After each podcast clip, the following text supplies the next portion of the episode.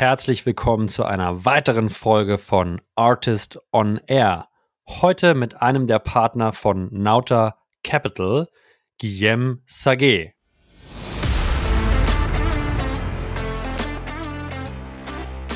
Im, im, Im SaaS passiert Folgendes.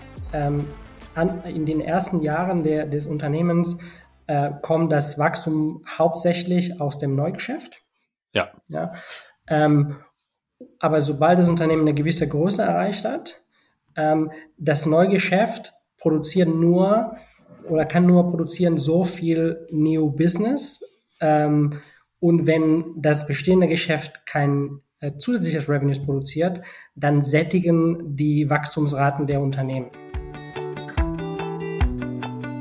Sehr spannende Folge mit Guillaume. Wir haben extrem viel uns unterhalten über Net Revenue Retention, sprich, wie kann man aus den bestehenden Kunden, die man hat, insbesondere in der aktuellen Marktsituation, mehr rausholen? Was kann man tun, dass diese nicht abwandern, dass diese nicht churnen?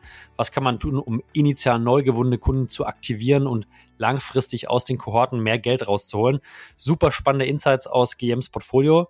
Haben uns weiter natürlich unterhalten, wie schaut Nauta aktuell auf den Markt und Weiterer Punkt, Open Source. Wie kann man mit Open Source als Unternehmen eigentlich Geld verdienen? Welche verschiedenen Pricing-Ansätze gibt es da und warum ist Open Source für Nauta ein spannendes Thema? Das alles und natürlich noch viel, viel, viel, viel mehr gibt es in der aktuellen Folge mit Guillaume Saget und mit mir, Julius Göllner. Viel Spaß!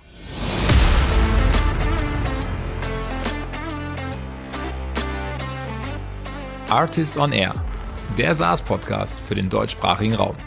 Wertvolle Tipps von erfolgreichen Gründern, Top-Investoren und führenden Industriepartnern, die euch bei der Skalierung eures Unternehmens schnell und unkompliziert weiterhelfen.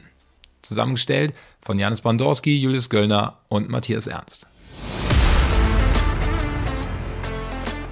Jem, herzlichen guten Morgen und willkommen im Artist on Air Podcast Studio.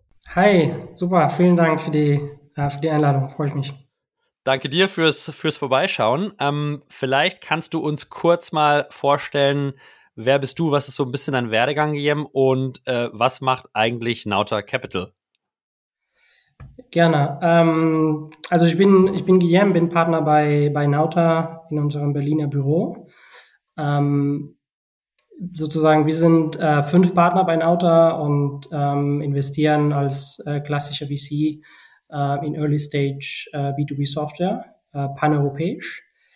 Ähm, und eigentlich investieren wir aus drei Büros, London, Berlin und, und Barcelona sozusagen. Und äh, unser Fokus ist auf Kapitaleffizienz, ähm, was sicherlich ein, ein Thema ist, was wir dann äh, im Laufe des Gesprächs nochmal tiefer ähm, diskutieren werden. Das werden wir definitiv tiefer diskutieren.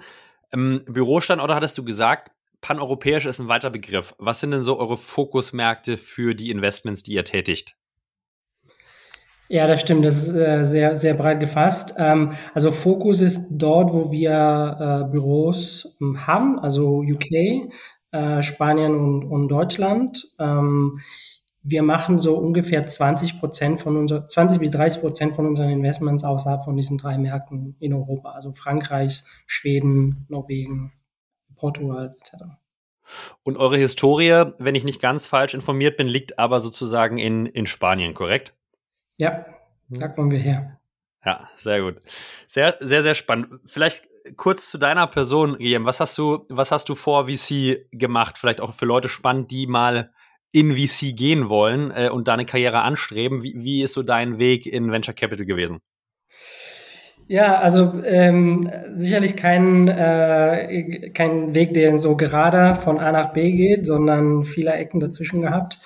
Ähm, ich habe Physik studiert, ich wollte eigentlich Wissenschaftler werden. Äh, das war so, ist immer noch meine, meine Leidenschaft. Ähm, nach dem Studium habe ich dann äh, promoviert und das war so der der erst, also die Angelegenheit von äh, Barcelona, meiner Heimatstadt, nach Deutschland zu ziehen äh, zum ersten Mal. Ähm, dann habe ich in Bonn äh, promoviert und ähm, nach der Promotion habe ich so eine Zwischenstation von zwei Jahren in China gehabt, ähm, in, der, in dem produzierenden Gewerbe, ähm, was mir aber gar nicht gefallen hat, um ganz offen äh, ehrlich zu sein. Und dann, äh, als ich nach Deutschland zurückkam, habe ich mich beim ähm, Hightech Gründerfonds äh, beworben. Ähm, das war so der einzige VC in meiner Stadt damals Bonn. Ähm, und das war echt ein Glückstreffer, weil da habe ich echt super viel äh, gelernt. Ähm, und nach vier Jahren beim HTGF bin ich dann nach äh, zu Nauta gewechselt. Und ähm, insgesamt bin ich schon über zehn Jahre im VC mittlerweile schon. Die Zeit vergeht sehr schnell. Das ist in der Tat schon eine lange Zeit. Heißt auch, du hast sicher viel gesehen, viel Positives, aber auch vielleicht viele Learnings, die man, die man weitergeben kann. Hast du persönlich einen vertikalen Fokus innerhalb von, von Nauta? Also gibt es bestimmte Industrien oder, oder Segmente SMB Enterprise, die du dir verstärkt anguckst? Oder wie seid ihr generell im Berliner Büro strukturiert? Auch als Team vielleicht? Ja, bei, also bei, die, die, die kurze Antwort ist ähm, nicht unbedingt, wobei wir haben immer so bestimmte Themen je nach Fonds, wo wir mehr Interesse haben. Äh, und im Moment sind wir ähm, sehr interessiert in äh, Open Source Software, äh, Developer Tools, ähm, ähm, Climate Health und äh, Web3 und ähm, sozusagen Blockchain. Ähm, allerdings, ähm, das ist nicht äh, spezifisch vom Berliner Büro, sondern bei Nauta sind wir erstmal breit aufgestellt, was B2B-Software angeht. Und dann haben wir in jedem Fonds äh, Thesen, ähm, denen wir folgen. Und ähm, jeder sozusagen bei Nauta findet irgendwo eine Landschaft in bestimmten Thesen und macht man halt mehr oder weniger, aber das ist nicht formell so äh, aufgeteilt. Und in wievielten Fonds ergeben habt ihr aktuell? Und mit was für einem äh, Kapitalumfang? Wir, wir investieren jetzt aus dem äh, fünften Fonds ähm, und ähm, der Fonds ist jetzt ist 191 äh, Millionen Euro äh, groß. Ähm, was wir glauben, ist die so eine gute Größe, um Early Staging äh, in Europa zu machen. Ähm, wir sind keine großen Fans von sehr großen Funds. Ich glaube, die Statistik ist ziemlich klar im VC äh, je größer der Fonds, desto schwieriger ist es auch, äh, sozusagen richtig gute Performance äh, zu haben, so dass man am Ende immer so eine gute Balance finden muss zwischen, okay, was ist der richtige Großer für das, was ich tue in der, in der Stage, wo ich investiere. Und meinst du, dass das daran liegt, dass es einfach schwierig wird, noch größere Volumina Early Stage in gute, qualitativ hochwertige Ideen und Firmen zu attribuieren? Oder was ist deine Hypothese, warum sozusagen die Performance sinkt mit größeren Volumen?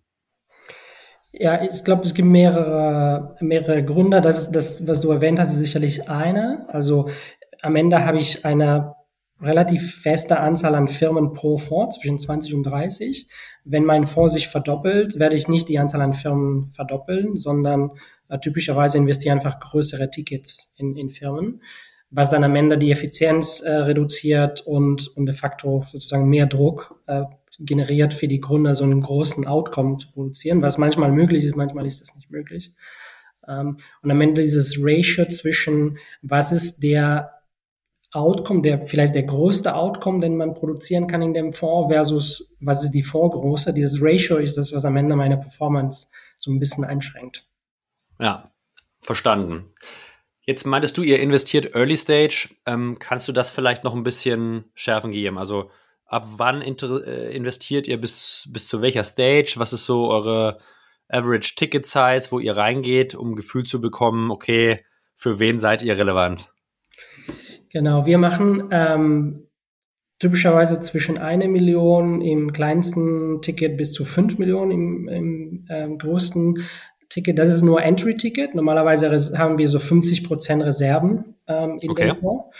Ähm, und wir investieren von Pre-Revenue, so ein bisschen die Idea Stage äh, mit äh, vielleicht erster Mockups des Produktes. Also das ist wirklich am, am sozusagen, wo wir am Early, äh, Early Stage sind und bis zu Series A. Ähm, wobei hättest du mich vor zwölf Monaten gefragt, hätte ich gesagt, vielleicht Series A not, not so realistic. Äh, mittlerweile ja der Markt hat sich wieder verändert und man kriegt immer wieder gute Series A Möglichkeiten zu Ticket Sizes von 5, 5 Millionen.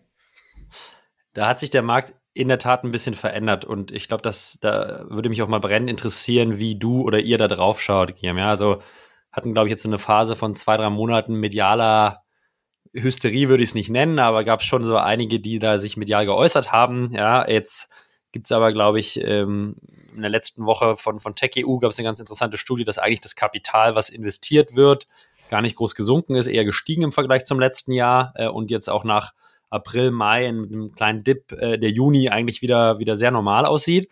Ähm, wie, ist denn eure, wie ist denn eure Sicht auf äh, Investment in SaaS in Europa aktuell? Ja, ich glaube, man, man, äh, man muss feststellen, dass die äh, VCs deutlich ähm, selektiver und vorsichtiger geworden sind ähm, und auch entsprechend die äh, Rundenpreise und die Rundengrößen, die man sieht, jetzt sind ähm, signifikant geringer. Ähm, ich würde sagen, das folgt so ein bisschen der Trajektorie der Public Markets. Ne? Also der, ja. die, die, die Median Valuations hat sich ungefähr halbiert und es ist auch zu erwarten, dass in den äh, verschiedenen VC-Stages ungefähr so eine ähnliche, eine ähnliche Entwicklung stattfindet. Natürlich so ein bisschen Trickle-Down, das heißt, äh, Public-Märkte beeinflussen erstmal dann Series C, Series B, danach beeinflussen Series A und so weiter und so fort. Inwieweit die Series Seed und Pre-Seed ähm, beeinflusst sind, ist schwierig zu sagen. Sicherlich gibt es einen Einfluss. Ähm, aber ob das sozusagen, ob dann die Evaluation sich halbieren oder irgendwie um 20 Prozent sinken, das kann man noch nicht sagen. Ähm, sicherlich keine gute Zeit zu raisen ähm, für Companies. Ähm, das heißt, wenn man es äh, vermeiden kann, würde ich das tun. Ähm, wenn man es nicht vermeiden kann, dann muss man ähm, wahrscheinlich etwas realistischer sein mit dem, was man äh, sozusagen an, anfragt an, an hohen größer Valuation und viel mehr auf äh, Effizienz äh, setzen. Ich glaube, da sind wir auch in einigen Fundraising-Prozessen im Portfolio. Die Effizienz-KPI sind deutlich stärker im Vordergrund jetzt. Das ist ein Thema, auf was wir später in der Folge auf jeden Fall noch sehr tief eingehen werden, äh, um schon mal ein bisschen zu spoilen. Ähm, du, du meintest gerade, wenn du, wenn du nicht musst, äh, würdest du jetzt, würdest du jetzt nicht, nicht raisen. Würdest du diese Hypothese auch, sage ich mal, in einer ganz frühen Phase, also Pre-Seed, Seed, äh, anbringen? Oder würdest du sagen, okay, Pre-Seed, Seed, die, die Liquidationsevents sind in sechs, sieben Jahren ja, äh, vielleicht. Da sind wir schon wieder im, im, im, im Makrozyklus ganz woanders. Das heißt, eigentlich ist es in der Phase egal. Und ja, vielleicht sind die Valuations da jetzt mal von, von 6 Mio gehen wieder Richtung 4, 3. Aber am Ende, wenn du jetzt gründen willst, ist trotzdem eine gute Zeit, ist trotzdem irgendwie, ist immer eine gute Zeit, äh, dann, dann, dann, dann, dann macht es trotzdem und, und sammelt Geld ein. Ähm, wie ist euer Blick oder dein Blick darauf? Ja, ich glaube, die, die, sag ich mal, erste oder zweite Finanzierungsrunde der, der Geschichte eines Unternehmens ist wahrscheinlich sehr stark von den Märkten entkoppelt. Das heißt, man kann sagen, es ist immer eine gute Zeit zu gründen und eher gesagt unabhängig von den, von den Public Markets, so oder so. Äh, und man findet tatsächlich auch Geld äh, in diesen Runden. Ähm, auch die, die sehr Early Stage Companies, die können sehr oft auch nicht beeinflussen, wann man Geld braucht. It's what it. Das heißt, ja. man muss es sowieso machen. Ähm, wenn man aber bestimmte Maßnahmen ergreifen kann und vielleicht mehr Runway zu haben, würde ich es würde machen, würde ich es auf jeden Fall empfehlen. Jetzt bin ich eine bin ich eine sehr frühphasige Company, Early Stage und äh, höre vielleicht heute hier rein und äh, denke mir, der GM ist äh, smarter, smarter und sympathischer Kerl. Ich würde gerne mal mit Nauta sprechen. Wie kommt man denn am besten an euch heran hier? Ähm, also mich spricht man am, am besten ähm, über, über LinkedIn an. Mhm. Ähm, und ähm, ansonsten kann man uns auch so eine E-Mail e senden an sozusagen die, die so eine generische E-Mail-Adresse, die, die werden wir ja. natürlich auch äh, beantworten. Da ist immer so ein bisschen das Feedback von, von vielen Gründern, ja, wenn sie sozusagen über den E-Mail-Weg gehen, ist die Rückmeldequote, die Reply-Rates meist unterirdisch. Ähm, wie ist es bei euch? Ja, das ist, das ist wahrscheinlich auch äh, nicht, nicht super. Ähm, es, liegt, es liegt wirklich daran, dass man einfach, also man hat nur äh, zwölf Stunden am Tag, äh, um sozusagen zu, zu arbeiten und man kann nur so viele E-Mails dann vernünftig äh, lesen, beantworten. Also tatsächlich, wenn man eine Intro bekommen kann, ist sicherlich äh, äh einfacher, ähm, ist aber nicht, nur, nicht der einzige Weg. Es gibt auch andere Wege.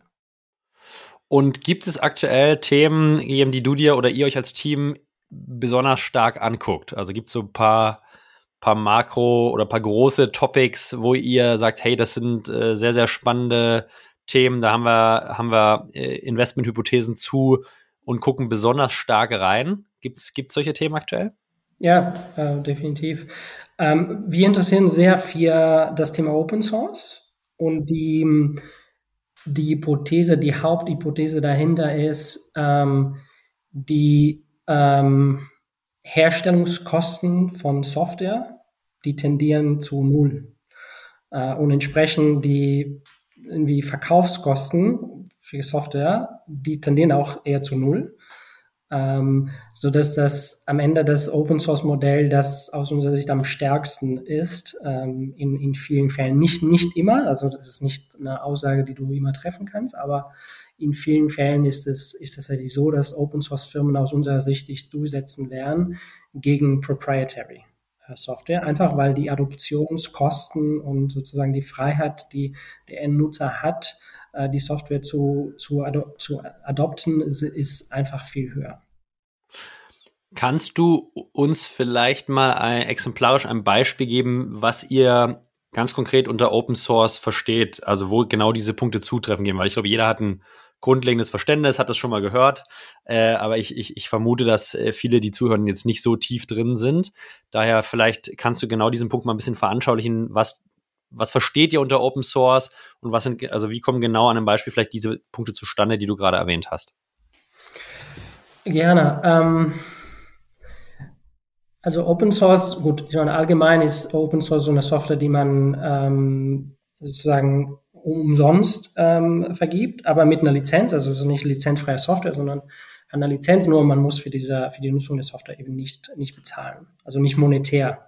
Bezahlen muss man andere Sachen tun manchmal, aber nicht monetär bezahlen.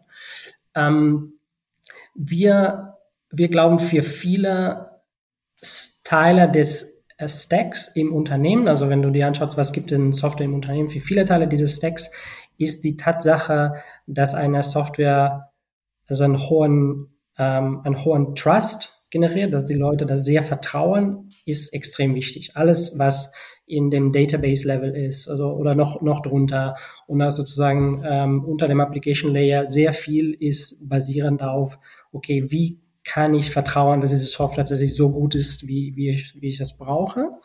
Ja? Und ähm, die, die Open Source Software hat eben das implizit, weil durch die Community sozusagen diese Software immer wieder besser wird und es gibt so eine hohe Anzahl an Informationspunkte, die dir eine gute Idee geben können, ob diese Software sozusagen gut ist und, und vertraut werden kann. Ja. Ähm, das heißt, das ist sozusagen ein Teil von der Open Source äh, Community, die aus unserer Sicht äh, den Unterschied ausmacht zwischen Proprietary und Open Source. Und dann natürlich die, die Wege zu Adoption der Software sind, sind viel leichter mit Open Source, haben weniger Reibung. Du musst mit keinem Vertriebler sprechen oder du musst irgendwie jetzt keine irgendwie große Verträge erstmal verhandeln, bevor du die Software testen kannst. Ja, du nimmst die Software, testest es, probierst, guckst du dir den Code an, guckst du dir die Reviews ähm, und dann, wenn du das tatsächlich sehr tief in der Produktion hast oder sehr tief in deinem Unternehmen embedded ist, ähm, dann überlegst du dir, okay, wie kann ich einen vernünftigen ähm, Contract äh, verhandeln mit dem Provider, damit ich auch Support habe und, und so weiter und so fort.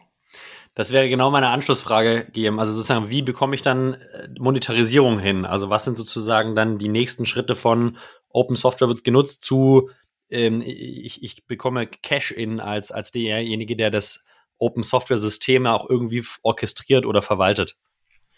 Ja, das ist eine, eine super, super gute Frage und ähm, die beschäftigt natürlich auch fast jedes Software Open Source Unternehmen. Ähm, ich glaube, es gibt hauptsächlich es gibt viele, aber drei Monetarisierungsmöglichkeiten, glaube ich, hat man in letzter Zeit gesehen, die sehr gut, die sehr gut funktionieren. Die eine ist die Cloud, also die Hosted Solution. Also ich gebe dir die Software, aber wenn du möchtest, dass ich das für dich hoste und dass es alles einwandfrei funktioniert und so weiter auf deinem Browser, dann ist es wie ein, wie ein Cloud SaaS Modell.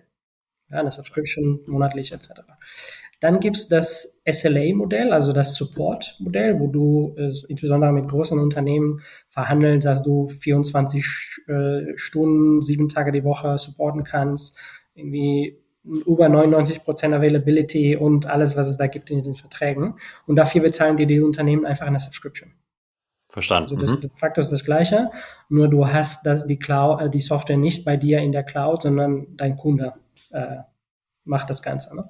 Und du musst wahrscheinlich auch Personalressourcen halt vorrätig halten, um diesen Service-Level zu, äh, zu bespielen, ne? Genau, genau. Mhm. Ähm, und die, das dritte Modell ist das Open Core äh, Modell, wo du nur einen Teil von der Software als Open Source äh, gibst, aber dann hast du Paid Features sozusagen, die on top kommen. Und was würdest du sagen aus euren Erfahrungen heraus? Ihr beschäftigt euch sehr umfangreich mit dem Thema. Was von diesen drei Optionen ist aktuell eure präferierte oder die Hypothese, welches, welches sich durchsetzen wird? Ich glaube, das ist tatsächlich abhängig davon ab, ob du eine Art PLG-Software oder SME SaaS-Software bist oder eher Enterprise. Und zwar, ähm, wenn du sehr viele, sage ich mal, kleinere Firmen oder vielleicht äh, Freelance-Developers hast als potenzielle Kunden, das ist wahrscheinlich eher der Cloud-Modell ähm, einfacher zu, zu etablieren und profitabler. Wenn du deine Kunden am Ende des Tages auch Enterprises sind, die sowieso das bei den On-Prem haben wollen, weil die sagen, okay, diese Software für Database muss bei uns in, in sozusagen Data Center sein und so weiter, da kannst du sowieso kein Cloud-Modell anbieten äh, und da bist du mehr im SLA-Modell. Und Open Core, ich glaube, geht für alles. Das kannst du immer versuchen. Welches eurer letzten Investments, passt denn in diese Open Source Hypothese oder in diesen Open Source Fokus rein? Äh, ich glaube, das letzte Open Source Investment, ähm, das wir gemacht haben, ist eine Firma aus Hamburg mhm. äh, namens Kubamatic. Okay. Ja, und die sind im äh, Kubernetes ähm, Management äh, Ökosystem. Ähm, also Kubernetes ist ein, ein Open Source äh, Projekt, äh, ich glaube ursprünglich von Google, äh, was jetzt eine sehr, sehr starke Community hat weltweit. Und das ist der Standard zu ähm, Deployment von, äh, von Cloud-Software, also von, sage ich mal, normaler Software-Applications in ähm, Infrastrukturen, die nicht sehr homogen sind. Ja. Okay. Ähm, Zum Beispiel, was sind so Infrastrukturen, genau. die nicht sehr äh, homogen sind? Beispielsweise ist, du hast nicht nur einen Cloud-Provider, weil wenn du nur eins hast, vielleicht AWS, normalerweise AWS macht alles für dich. Aber jetzt gehen wir davon aus, du hast ähm, dein eigenes Data Center, du hast mehrere Cloud-Provider und du hast auch vielleicht eine Fabrik mit, mit Maschinen. Mhm. Und in all diesen Umgebungen muss die gleiche Software laufen. Ja, und das ist eine Software, die für den Endnutzer muss es homogen aussehen, aber darunter die Infrastruktur ist sehr heterogen. Entschuldigung. Genau. Und was diese, was diese Software, also was Kubernetes ermöglicht, de facto, ist ein Abstraktionslayer zu produzieren ähm, auf all diesen so äh, Hardware-Infrastrukturen, damit du obendrauf die Software ähm, laufen lassen kannst. Aber das Management von dieses, von diesem Layer, von diesem Abstraktionslayer ist halt sehr kompliziert. Und da ist, wo Programmatik äh, reinkommt. Hört sich, äh, hört sich sehr spannend, aber auch komplex an. Wie haben die ihr Pricing aufgesetzt äh, in den Kategorien, die wir gerade diskutiert haben, Herr Giem? Ähm, also, also ja, ist ein guter Punkt. Programmatik folgt einer Open Core äh, mhm. Strategie. Okay. Die haben ein Un plus SLA. Also natürlich, wenn man mit größeren Unternehmen arbeitest, musst du auch SLAs äh, anbieten. Ähm, SLA meine ich jetzt so irgendwie Support-Verträge. Äh, ne? Ähm, Service Level Agreements für alle, die SLA noch nie gehört haben, also sozusagen gewiss, gewisse Serviceverpflichtungen zu zum Beispiel Reaktionszeiten oder Softwarestabilität, Accessibility sind einfach Vereinbarungen zu gewissen Standards, würde ich jetzt mal einfach mit meiner einfachen Sprache erklären. Also, hast, genau, hast du super, hast du super beschrieben. Ähm, und die, die haben Open Core, also ein Teil von dem, von dem Produkt ist Open Source und ein Teil von dem Produkt äh, ist eben nicht Open Source und dann äh, bieten die auch nochmal die Serviceverträge noch äh, mit, mit an. Sehr spannend. Ein weiteres Investment, was ihr, glaube ich, vor kurzem gemacht habt, gegeben, ist Datia, ähm, eine Datenplattform für Sustainable Finance. Was kann ich mir darunter vorstellen und warum habt ihr investiert? Ja, das ist ähm, tatsächlich unser letztes Investment. Das ist eine Firma aus Stockholm und ich war eigentlich ähm, gestern bei denen und bin heute eigentlich aus Stockholm nach, nach Berlin geflogen. Ähm, die, die machen eine, eine Plattform, damit ähm, Investoren besser verstehen können, äh, was sind die Sustainability KPIs und sozusagen die ganzen Metriken drumherum ähm, von, deren, von deren Investments. Äh, und das fokussiert sich erstmal auf, auf Public Markets. Ähm, du kannst es dir vorstellen wie ein Bloomberg für Sustainability KPIs. Okay, ähm, also Bloomberg, für die, die es nicht kennen, ist sozusagen eher auf dem Finanzmarkt über, über die eigentlich sehr ökonomischen, betriebswirtschaftlichen äh, KPIs und die bauen quasi das Count, den Counterpart für alle Sustainability äh, äh KPIs.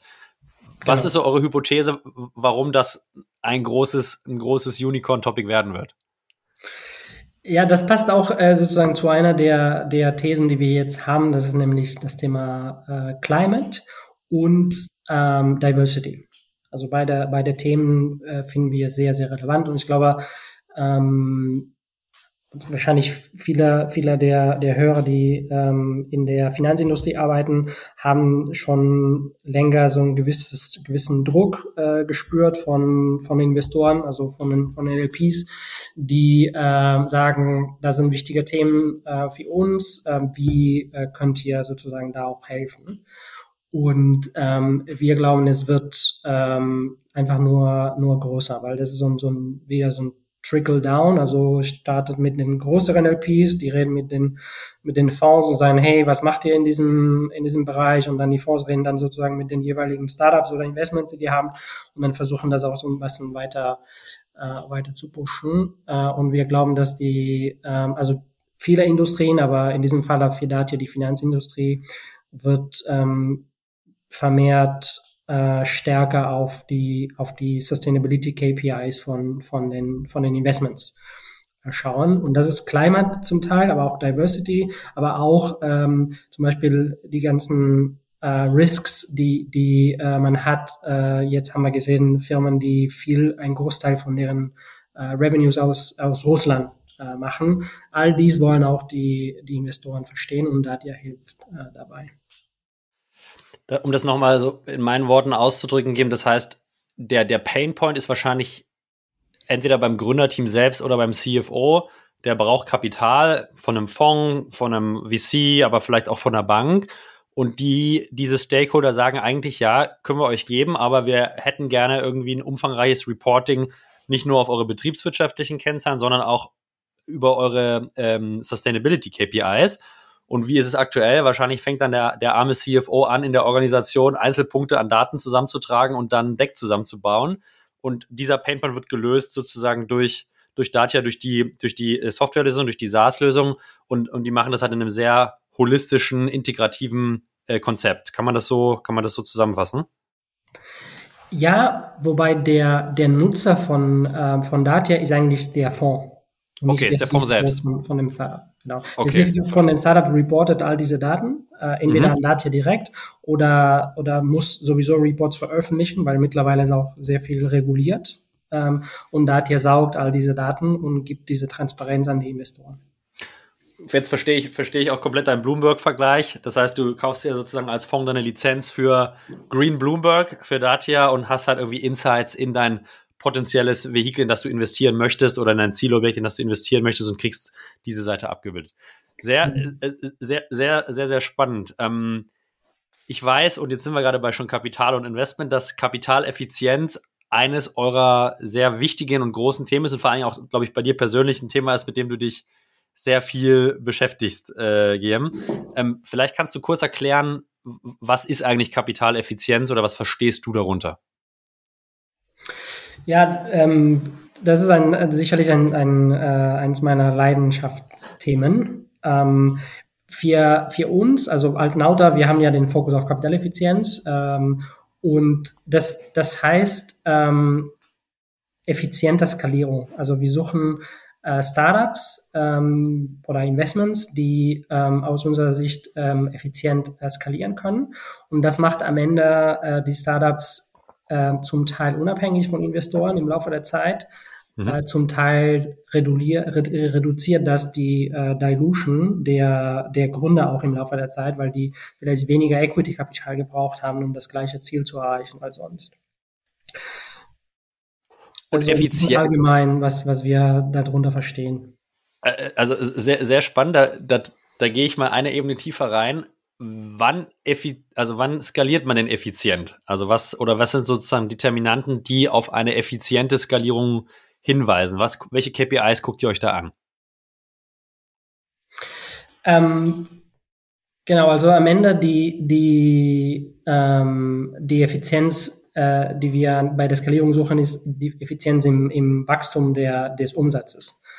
Ähm, und das heißt, wir, wir schauen uns an und versuchen zu analysieren, wie viel Geld ähm, wird diese Firma benötigen, um bestimmtes Wachstum zu erreichen.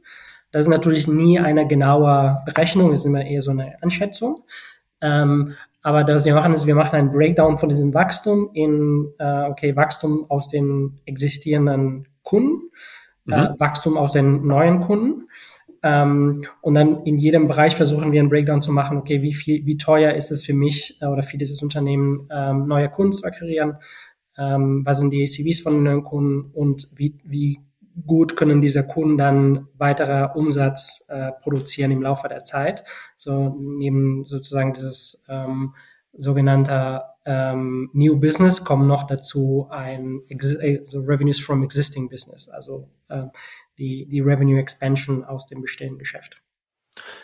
Und wenn wir uns jetzt den, den Markt anschauen, der gefühlt und vorhin diskutiert etwas härter wird, ähm, seht ihr, wie, wie schaut ihr auf diese zwei Buckets, Neukundengeschäft und Bestandskundengeschäft? Haben die, verändert sich da die Gewichtung? Ist, habt ihr Fokus auf einen der zwei Themen äh, im aktuellen Marktumfeld? Wie, wie sprecht ihr da mit euren, mit euren Portfolio-Companies drüber? Ich glaube, der, ähm, der Fokus hat sich ein bisschen verändert Richtung, äh, Richtung Effizienz und entsprechend, was am effizientesten ist, ist das bestehende Geschäft, also die, die ähm, zusätzlichen Revenues aus den bestehenden äh, Kunden, die Net Revenue Retention. Ähm, warum ist das am effizientesten? Weil das äh, normalerweise keiner oder sehr wenig äh, Customer Acquisition Cost hat. Also sozusagen die, die Customer Acquisition Costs, die passieren bei, bei der, sozusagen bei dem Gewinnen von dem, von dem Kunden beim ersten Mal. Und danach, wenn man es effizient steuert, dann bekommt man zusätzliche Revenues de facto, würde ich mal sagen, umsonst. Das heißt, das ist ein sehr, eine sehr effiziente Methode, weiter zu wachsen.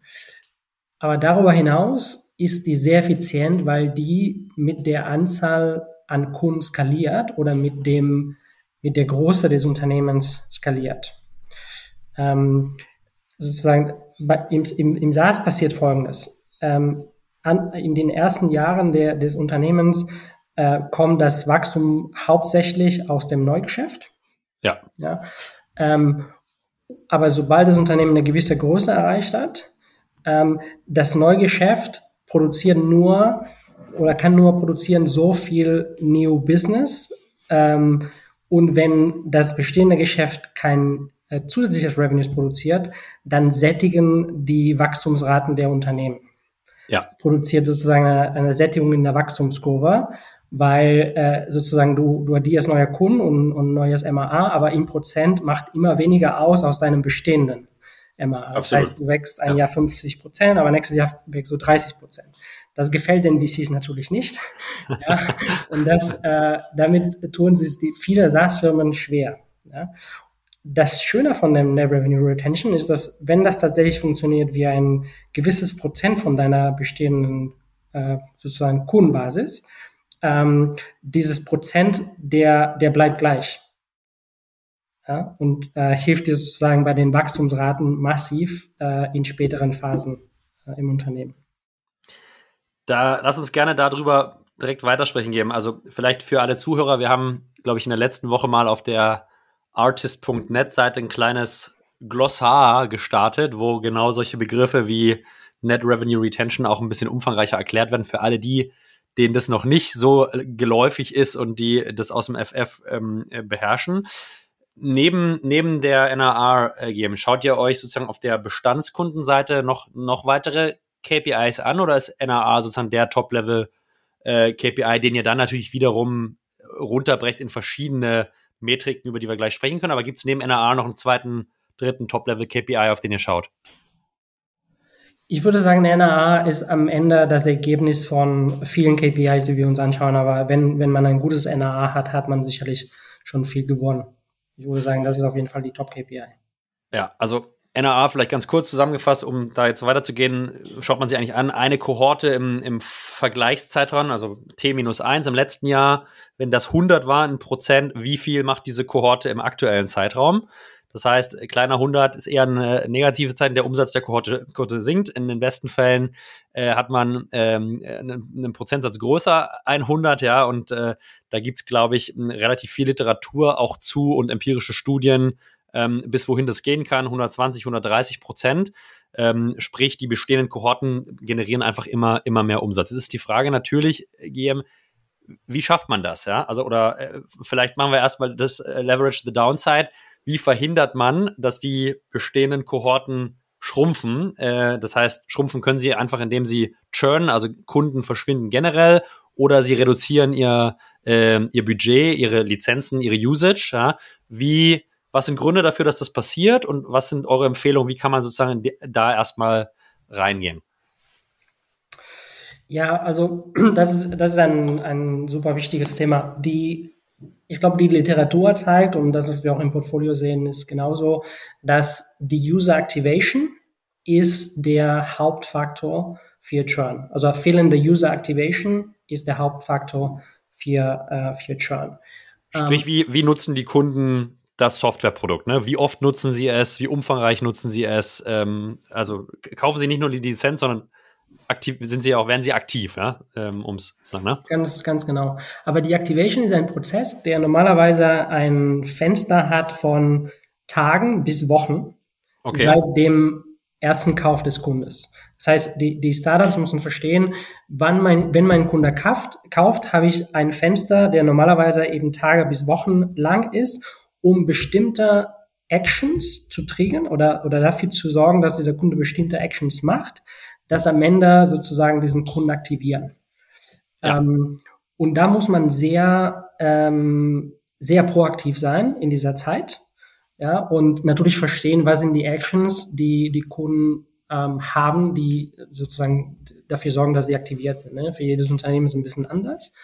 Ähm, aber normalerweise gibt es eben dieses kleine Fenster und ähm, da gibt es eine Reihe von Maßnahmen, die die Startups äh, machen können, um äh, nach diesem Fenster dafür zu sorgen, dass die Kunden aktiviert sind. Und wenn die irgendwann einen Vergleich machen zwischen Retention von aktivierten Kunden versus nicht aktivierten Kunden, der Unterschied ist massiv. Okay, setzt, setzt aber in einem ersten Schritt auch voraus, dass wir sozusagen überhaupt erstmal eine klare Sicht auf die Activation KPIs bekommen. Das heißt, ich muss erstmal ein System aufsetzen, dass ich verstehen kann, wie die Kunden mein Produkt nutzen. Das heißt, Product, Product Team und Tech Team äh, sollten dieses Thema auch aus deiner Sicht sehr, sehr, sehr zeitig auf die Agenda setzen ähm, und nicht irgendwo, irgendwo erstmal parken, oder? Ganz genau, ganz genau. Und normalerweise die Activation Journey, also die Actions, die die äh, Kunden machen sollen, um erfolgreich ähm, zu aktivieren, sind kein Rocket Science. Also normalerweise okay. hat, hat der CEO oder der, der Gründer ein gutes Gefühl dafür, wie, was muss eigentlich ein Kunde machen, damit er aktiviert ist. Ja, es ist, es korreliert sehr stark mit welches Produkt äh, biete ich an, wofür ist der Value für dieses, von diesem Produkt und so weiter. Ja, und dann macht man halt verschiedene Hypothesen und Tests und sagt, okay, was passiert mit den Kunden, die das und das und das gemacht haben, versus die Kunden, die das und das aber nicht das, diese dritte Action gemacht haben, zum Beispiel. Ja, und dann guckt man sich, okay, die, so kann ich eigentlich eine Handvoll, ähm, müssen jetzt nicht 10 oder 20 sein, sondern eine Handvoll an Actions definieren, die am Ende diese Kunden äh, sozusagen aktiviert haben. Äh, und dann reverse engineeren und sagen, okay, was kann ich in meinem Onboarding machen, damit das zeitnah passiert innerhalb von diesem Activation-Fenster. Hast du ein Beispiel geben von der Firma, äh, die Activation sehr, sehr gut verstanden hat und sehr gut, sehr gut macht? Spontan. Äh, ja, ich kann dir ein Beispiel aus unserem Portfolio geben, was ich jetzt Super gern. Ähm, wir, wir haben eine Beteiligung in Barcelona äh, namens Logify und die machen Software für Besitzer von Ferienwohnungen, Ferienhäuser. Also zum mhm. Teil Besitzer von einer, aber auch zum Teil sehr professionalisierter Managers von mehreren Hunderten von, von, diesen, von diesen Einheiten. Und äh, was, die was die gesehen haben, ist, dass äh, für die Activation bedeutet, dass der neue Kunde ähm, mindestens eine sogenannte Bookable Property kreiert in der Software, also ein, eine Ferienwohnung oder ein ja. Zimmer. Ja, ähm, und ist verbunden mit mindestens einem Channel. Ein Channel wäre zum Beispiel Airbnb oder wäre Booking.com. So eine Meta-Plattform, okay, ja. Mhm. Genau. Wir haben gesehen, dass wenn ein Kunde kauft und mindestens eine Bookable Property und mindestens mit, mit sich mit einem Channel verbindet, äh, der die Retention von diesem von diesem Nutzen ist massiv anders als die, die es nicht tun. Und die Zeit, die sozusagen haben, damit es passiert, ich habe jetzt nicht genau im Kopf, aber ich schätze mal so irgendwie zwei, drei Wochen. Okay, nicht, nicht, viel. Und wie pushen die das oder wie begleiten jetzt den Prozess, dass sozusagen diese Anlage der ersten Ferienwohnung im System, dass die zeitnah passiert? Wie machen die das? Naja, die sind so ein bisschen äh, mit dem äh, Brute Force Approach dran und haben gesagt, wir forcieren ein Manual Onboarding. Mhm. Ja, also die, die blockieren einfach dem Kunden, der Kunde kann nicht machen, außer sich einen Termin aussuchen im Kalender von dem wie von einem Customer Success Manager. Erstmal. Okay, das heißt, der, der kann das Produkt eigentlich gar nicht nutzen, bis er wirklich im Produkt einen Termin für ein Onboarding äh, äh, definiert und dem, dem zustimmt, das durchführt, ja?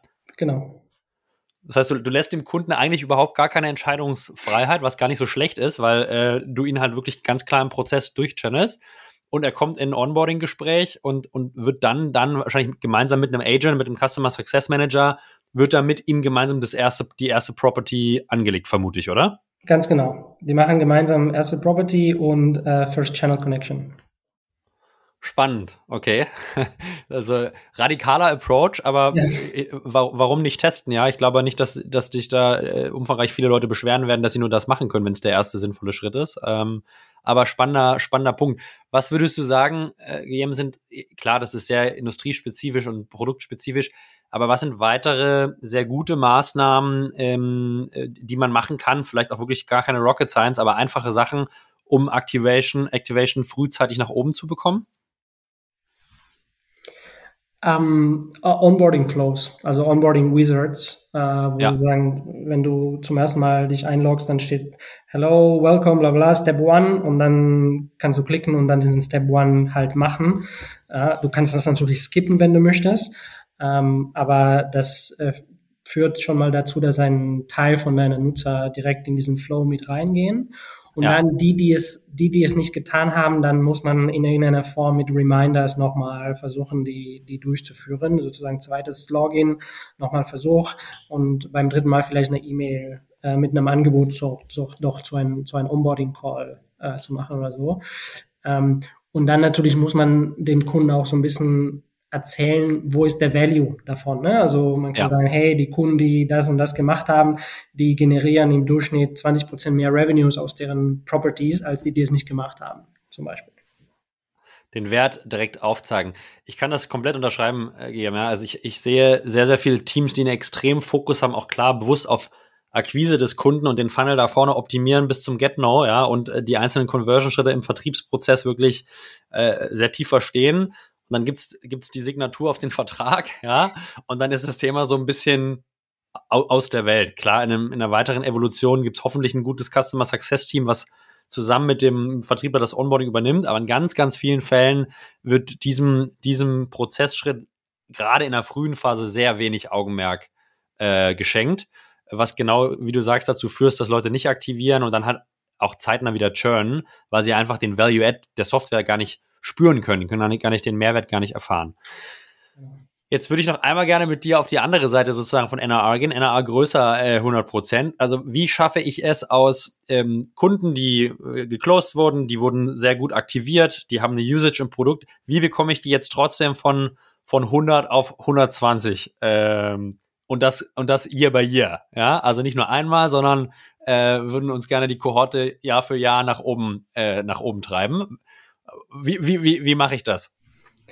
Ja, das ist die Million-Dollar-Question.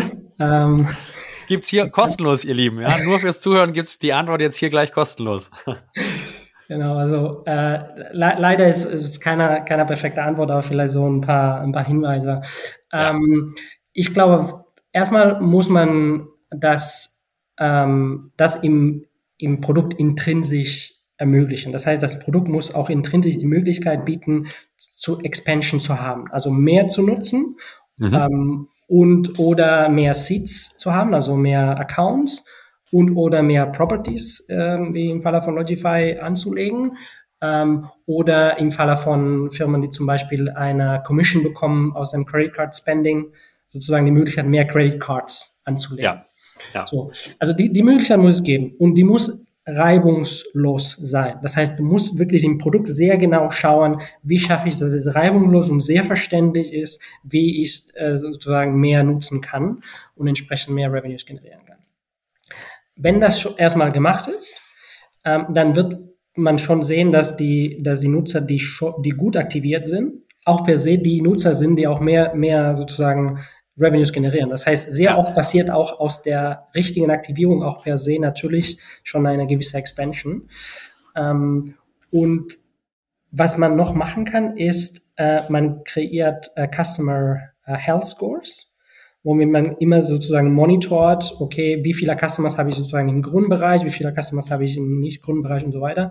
Adressiert man die Customers, die nicht im Grundbereich sind und die, die Potenzial haben, dann versucht man mit ähm, irgendwelchen Trigger zu einer Expansion zu konvertieren.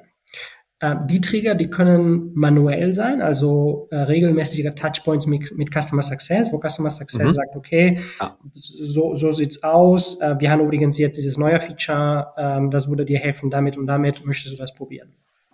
Das ist schon mal sehr, äh, sehr hilfreich und ähm, ansonsten auch automatisierter irgendwelcher Notifications in der App, äh, die sagen, hey, übrigens, jetzt haben wir dieses neue Modul oder übrigens, ähm, jetzt äh, kannst du das und das auch noch äh, nutzen, zum Beispiel. Ist das ein Punkt, ähm, GM, wo du sagen würdest, das wird zu wenig gemacht? Also viele, viele Gründer konzentrieren sich natürlich auf Produkt, Produktentwicklung, bringen neue Features raus und, und stecken da viel Arbeit rein, Gehirn und auch natürlich Ressourcen. Ähm, aber die Kommunikation über diese neuen Mehrwerte ja, für Bestandskunden, würdest du sagen, das funktioniert schon sehr gut oder da haben viele Potenzial, sozusagen das, was sie dann schaffen, auch viel mehr noch zu monetarisieren und viel mehr auch noch dem Kunden näher zu bringen, was da kontinuierlich geschaffen wird? Ich würde sagen, all, allgemein, es gibt ähm, immer sehr viel Potenzial, das nicht ausgeschöpft ähm, ist. Ja. Äh, zum Teil, weil man, man muss es ja nicht wissen. Ich meine, man, man startet ja eine Firma und hat man ja nicht irgendwie alles, alles gelernt am Anfang, sondern man muss ja im Laufe der Zeit auch noch lernen. Äh, und dafür sind auch äh, die Partner wie Investoren, Business Angels da, um eben diese Hinweise zu geben. Ähm, das heißt, grundsätzlich gibt es immer sehr viel Potenzial. Und wir sehen es immer wieder, dass man ähm, sozusagen viel, viel erreichen kann. Dass das Produkt und der Markt ist nicht ähm, sozusagen prädestiniert zu einer bestimmten Net Revenue Retention. Es ja. ist nicht extrinsisch, es ist intrinsisch von der Firma. Ich kann sehr viel machen, um das äh, zu verändern. Ja? Und eine Sache, die ich vorher noch nicht erwähnt habe, aber sehr gut funktioniert, sind die Upsell Journeys. Also genauso wie ich eine Activation Journey definiert habe, dann kann ich auch Upsell Journeys definieren. Also was sind die Kunden, die, wenn dies und das und das gemacht haben, sehr wahrscheinlich den Need haben für das nächste Modul von meiner Software, auch für, für den nächsten Pricing Plan. Ja, und sozusagen da kann ich das auch noch irgendwie verfolgen und auch ähm, mein Customer Success Managers incentivieren, diese Gespräche mit den Kunden zu führen und auch eine mhm. Commission zu bekommen, wenn diese Upsells tatsächlich stattfinden. Das heißt, jetzt setzt auch wieder voraus, ich habe ein sehr gutes Tracking auf mein Produkt. Also ich weiß, wie die Nutzer das Produkt äh, nutzen. Im, vielleicht im Falle der, der Plattform für die Ferienwohnung. Der hat jetzt sechs Ferienwohnungen schon angelegt und kommt jetzt irgendwie in ein Problem, ein Problem des Multi-Object-Managements. Äh, das, das, mein, mein Produktreporting gibt mir eine Flag und sagt, hey, derjenige hat jetzt größer, größer fünf Objekte. Und dann würdest du sagen, okay, muss ein automatisierter Flow losgehen, dass ein Customer Success Manager einen Call oder eine persönliche E-Mail schreibt und sagt, hey, du hast jetzt mehr als fünf Objekte, wir wissen, die Komplexität steigt, äh, du wirst den Überblick nicht verlieren, wir haben ja noch ein Analytics-Dashboard für irgendwie mehr als fünf Objekte, kostet dich 19 Euro mehr im Monat, willst du das nicht auch noch buchen? Und ich erkläre dir mal, was die Mehrwerte davon sind. Genau, ich glaube, der Schlüssel ist aber, dass du äh, den Kunden nicht abschreckst, dass er nicht ja. das Gefühl hat, dass du ihn beobachtest, sondern man muss sehr soft damit, damit umgehen.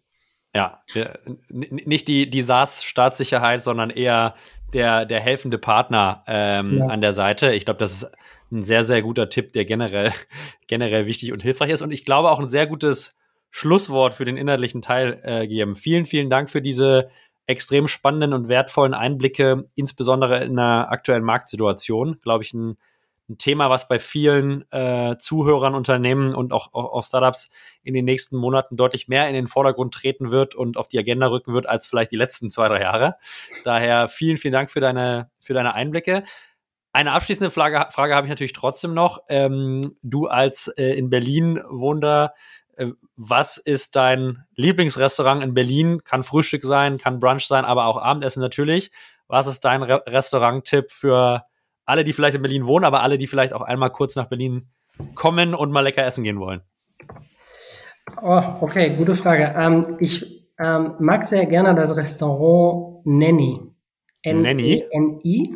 Mhm. Äh, das ist in der Nähe von der Gedächtniskirche. Okay. Ähm, es ist ähm, sozusagen, ich wohne ja in dem, in dem Viertel, deswegen kenne ich das ein bisschen.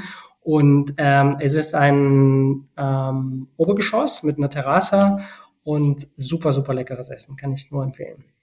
Was für Küche würdest du sagen, machen die? Israelische Küche, glaube ich. Ah ja. Israelischer und ähm, also sehr, sehr leckerer, so kleiner, kleiner Teller, Kleinigkeiten, die extrem, äh, extrem gut sind und auch frisch im Sommer.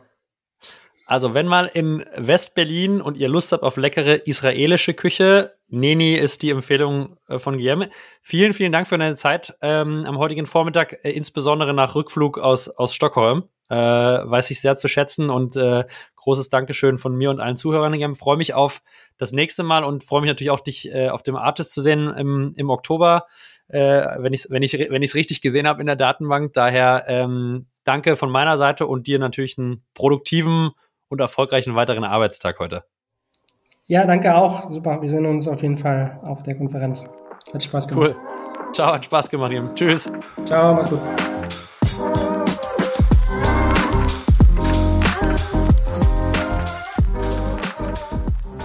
Ihr Lieben, vielen, vielen Dank fürs Zuhören. Das hat mir selber wieder viel Spaß gemacht und äh, habe persönlich viel mitgenommen.